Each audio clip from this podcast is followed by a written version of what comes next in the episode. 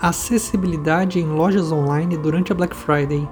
Esse é o tema do primeiro Sonderycast, o podcast da Sondre. Eu sou o Rafael Duarte, diretor de conteúdo aqui da Sondre, e logo de cara já vou passar a bola para Ana para ela explicar um pouquinho melhor para a gente o que é acessibilidade. Acessibilidade significa proporcionar acesso né, ao maior número de pessoas possível. E para garantir isso, às vezes é necessário remover barreiras que possam estar impedindo esse acesso. Por isso que é tão importante a gente entender a definição correta do termo pessoa com deficiência, porque está lá na Convenção da ONU, na LBI.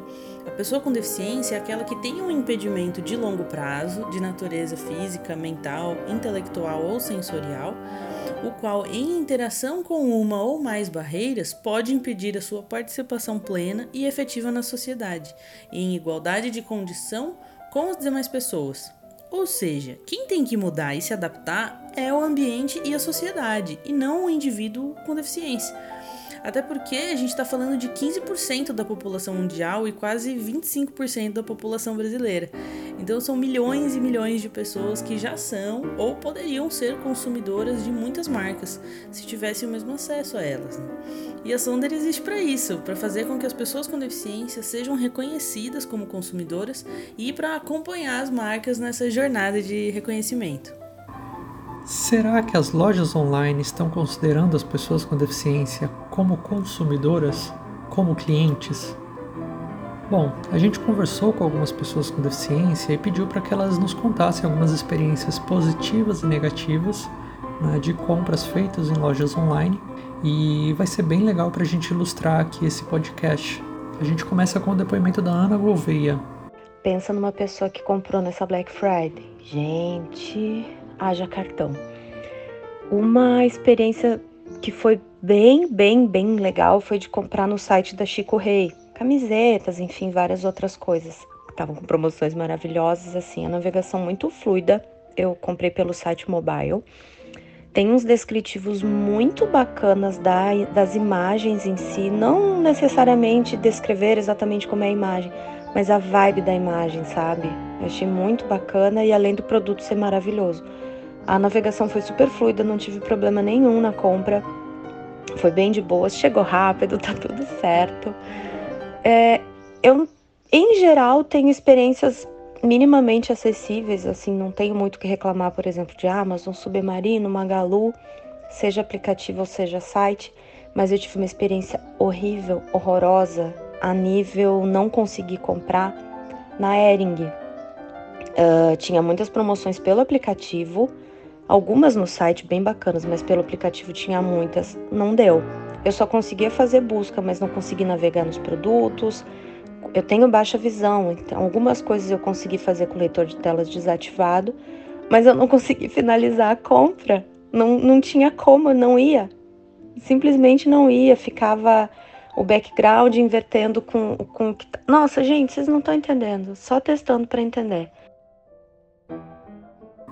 Bom, esse depoimento da Ana Gouveia é muito interessante, porque por um lado, é claro, né, ela traz essa questão das barreiras, ou ela traz essa questão da experiência bacana né, de, de, de compra que ela teve no Chico Rei, mas por outro lado, ela traz uma outra questão, que eu não sei se vocês perceberam, mas é a questão de que ela estava ali comprando camisetas, né? Então, quem é o consumidor com deficiência, né? Quem é essa pessoa com deficiência que está buscando nas lojas online promoções, produtos? Então, novamente, Ana Clara, explica pra gente um pouco sobre isso. Uma vez aqui na Sonder, a gente fez um paralelo com o termo PCD, que além de se referir a pessoa com deficiência, também deveria ser lido como pessoa com direitos, com dinheiro e com desejos. É, é preciso né, que as marcas desconstruam uma imagem estereotipada e uma percepção totalmente passiva da pessoa com deficiência, como se ela tivesse interesse só em produtos de saúde ou de reabilitação. Assim como a deficiência é só uma das características que definem um sujeito, podem ter muitas outras características e muitos pontos de interesse, cultura, lazer, gastronomia, moda e por aí vai. Né? De acordo com a, com a consultoria Accenture, é, a comunidade de pessoas com deficiência pode ser considerada a terceira potência econômica do planeta, com um potencial para movimentar 8 trilhões de dólares por ano. Então é um público muito relevante. E, e, vale lembrar que quando a gente pensa em uma situação de compra, a gente não está falando só dos consumidores diretos, mas dos indiretos também. E a pessoa com deficiência também pode ter amigo, familiar, colega de trabalho, contatinho, enfim, toda uma galera que pode aceitar ou declinar uma decisão na hora da compra. A gente fez uma pesquisa aqui na Sonder que inclusive está disponível né, para download. Ela chama Por que as pessoas cegas não compram no seu e-commerce? E a gente descobriu que 71% dos entrevistados, né, pessoas com deficiência, nunca fizeram compras online. E entre os principais motivos né, que eles apontaram, né, 98% disseram que tinham ouvido relatos ruins de outras pessoas né, sobre as lojas e por isso nunca fizeram as compras. 95% disseram da exposição de dados financeiros e pessoais né, durante a compra e 88% falaram da falta de acessibilidade. E agora a gente vai ouvir o relato da Karen, que ilustra bem esse cenário. Olá, meu nome é Karen Krauten e eu tenho baixa visão em ambas as vistas. Todas as vezes em que eu precisei fazer algum tipo de compra online, eu sempre fiquei muito receosa, porque além de você ter que consultar alguns dados que às vezes, mesmo ampliando a tela, há necessidade de ficar consultando os tamanhos, se for uma roupa, um sapato, tem que fazer medições e tudo mais. É...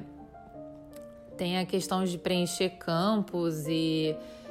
e eu sempre fiquei com muito medo de fazer isso de maneira errada e ou mandar para um lugar que não seja a minha casa, o endereço errado, ou não pagar de forma correta, se for alguma coisa com relação a, a parcelas e tudo mais. Então eu sempre evito fazer compras online o máximo que eu posso por causa disso, porque eu sempre tenho medo de que eu acabe preenchendo alguma coisa de maneira que dê alguma é, que deu algum problema e isso acabe prejudicando a compra e eu tenho que trocar, enfim, aí acaba dando algum uma, alguma dor de cabeça no fim das contas. A Karen coloca algumas das preocupações dela, né, sobre e se der errado a compra, né, e se eu mandar para o lugar errado. Então são questões bastante importantes e bastante preocupantes de fato. E para comentar né, sobre esse assunto dos direitos legais das pessoas com deficiência relacionados à loja online ou promoções como a Black Friday, a gente chamou o Leonardo Spinola, que é consultor de acessibilidade na Sondere. Quando o assunto é Black Friday e acessibilidade, o direito dá dois pontos muito importantes de se entender. O primeiro e o mais específico deles é a Lei Brasileira de Inclusão, que no seu artigo 63 diz que todo site no Brasil precisa respeitar as disposições internacionais de acessibilidade. O segundo, que pode parecer que não tem muito a ver com acessibilidade, é a Lei Geral de Proteção de Dados. O que é que isso tem a ver com acessibilidade? A LGPD trata de dados pessoais, sensíveis, no caso de uma Black Friday da vida, cadastro de clientes, cartões de crédito, meios de pagamento, endereços e etc. O que isso tem a ver com acessibilidade? Como isso tem a ver com acessibilidade? Devolvendo a pergunta, como uma pessoa com deficiência, enfrentando as barreiras de um site não acessível, vai ter certeza que os seus dados e o seu endereço, seu cartão de crédito ou coisas do tipo estão sendo de fato tratados de forma segura? Se já é difícil para usuários sem deficiência. Esses são os principais dispositivos que tratam sobre acessibilidade quando o assunto é Black Friday. E saindo um pouco dessa questão conceitual, né, do que é acessibilidade, quem é o consumidor com deficiência, os seus direitos, né, vamos falar um pouco sobre a parte técnica, né, dos sites. É possível fazer uma loja online acessível para o máximo de pessoas possíveis, né, com ou sem deficiência? Bom, a primeira questão é: existem diretrizes, né, existem normas, técnicas a serem seguidas? E para comentar sobre isso, a gente chamou a Sandiara Pérez, consultora de acessibilidade aqui na Sondere. Temos sim. Temos as diretrizes de acessibilidade para o conteúdo da web, que é a WCAG. São diretrizes internacionais sobre acessibilidade em meios digitais, em meios online, em meios da internet. É, temos também o EMAG, modelo de acessibilidade em governo eletrônico, que ele é feito em cima, uma, uma versão especializada da WCAG, com foco em portais do governo brasileiro. É, contudo, é feito por cima da WCAG 2.0, sendo que a mesma já se encontra na sua versão 2.1. E também temos o selo de acessibilidade digital da Prefeitura de São Paulo, que possuem aí etapas para serem avaliadas em um site a fim de garantir esse selo. Então temos bastante material aí, inclusive em português, que você pode consultar a fim de saber, ok, como que eu posso criar um site, uma loja online e ela em si já nascer acessível. Então sim, temos boas práticas e regras para isso. E a Luciana Oliveira, outra consultora de acessibilidade também da Sonere, preparou algumas dicas né, para falar sobre acessibilidade online principalmente em lojas online, né? Quais os primeiros passos, né, para você tornar a sua loja online acessível? No caso, a melhor recomendação que eu daria é atenção com a parte de front-end do seu site. Então, verificar se a hierarquia de cabeçalhos está fluida, se ela está estruturada corretamente, essa arquitetura está feita de uma forma correta, com títulos, subtítulos, títulos terciários, se os botões estão rotulados corretamente com a ação que se pede para aquele processo daquele botão. É, e se pensar numa experiência mobile, então se aquele aplicativo é nativo, então pensar procurar todas as questões de recomendações de acessibilidade para a Apple, por exemplo, que ela oferece para developers, né? E para Android também a mesma coisa. Se no caso o aplicativo ele é híbrido, então tentar ver dentro daquela plataforma, daquele framework que está sendo desenvolvido, se, o que, que ele oferece de questões de acessibilidade. Mas também se atentar às primeiras questões que eu relatei há pouco, para poder oferecer essa experiência, porque Basicamente, os leitores de tela, eles se norteiam principalmente pela semântica de HTML. Então, se você tem uma semântica de HTML bem estruturada, bem feita, você vai oferecer de 30 a 35% de uma boa experiência para um usuário que tenha deficiência visual, no caso. Para quem tem baixa visão, no caso, você teria que entrar também com uma boa semântica de CSS, no caso, fontes com tamanho legível, área de toque, no caso, para quem usa é, aplicativos no celular, e você pode, o restante seria mais no caso com o pessoal de UX para montar esse fluxo e manter uma boa experiência também. Bom, Agora que a gente já sabe né, sobre essas diretrizes né, de acessibilidade do WCAG e a gente já ouviu também um papo mais técnico da Lu, vamos ouvir também aqui o depoimento do Felipe Zaniboni. Essa experiência de compra de Black Friday que foi negativa foi na lojas americanas, onde eu consigo iniciar o fluxo, né, é, fazendo a pesquisa do produto, vendo a descrição é, e na hora de concluir o pagamento, onde eu vou colocar o número de parcelas, o elemento, né, no código ali que eles usam, não é semântico para o leitor de telas. É um botão que, quando você aciona, ele não dá as opções de parcelas, né? E fuçando no, no, nessa página, né, depois que aciona esse botão, o leitor de telas acaba encontrando esse modal que abriu é depois do rodapé, porque ele deve estar no código nessa ordem, mas com CSS no centro da tela. Então, quando você acha ele ainda, o nome é só a janela de diálogo. Então tem que usar um OCR para ler essa janela, achar a opção que você quer, copiar ela como texto, sair da, do OCR, dar um buscar colar a opção que você quer e apertar Enter duas vezes, só para escolher o número de parcelas e concluir a compra. Então, poucos usuários né, com deficiência conseguiriam chegar nesse nível e fuçar e concluir a compra. Pois é, né, gente? Vocês acham que qualquer pessoa com ou sem deficiência deveria passar por essa experiência de praticamente, né, entre aspas, hackear um site só para conseguir finalizar uma compra numa loja online? Acho que não, né?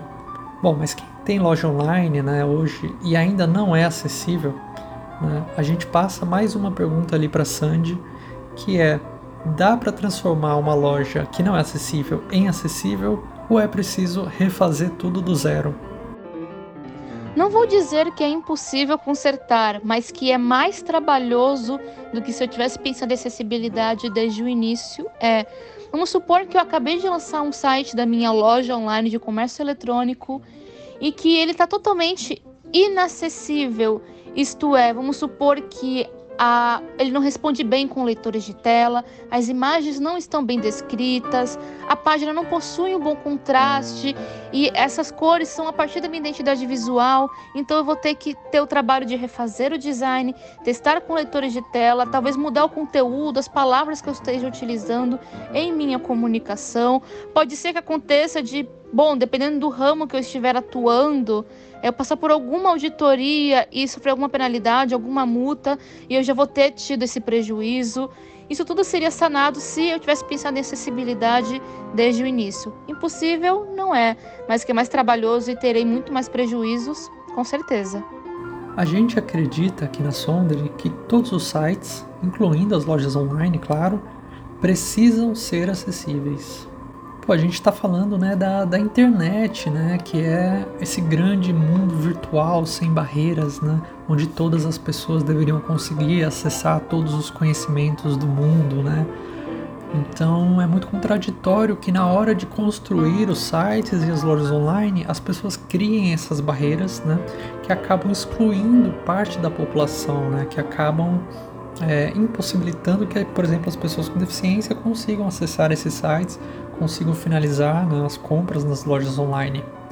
E tudo isso porque essas pessoas com deficiência não foram consideradas consumidoras né, lá atrás, não foram consideradas clientes, né, foram ignoradas enquanto clientes, né, enquanto pessoas com poder de compra, poder de decisão, com vontades, né, como a Ana disse.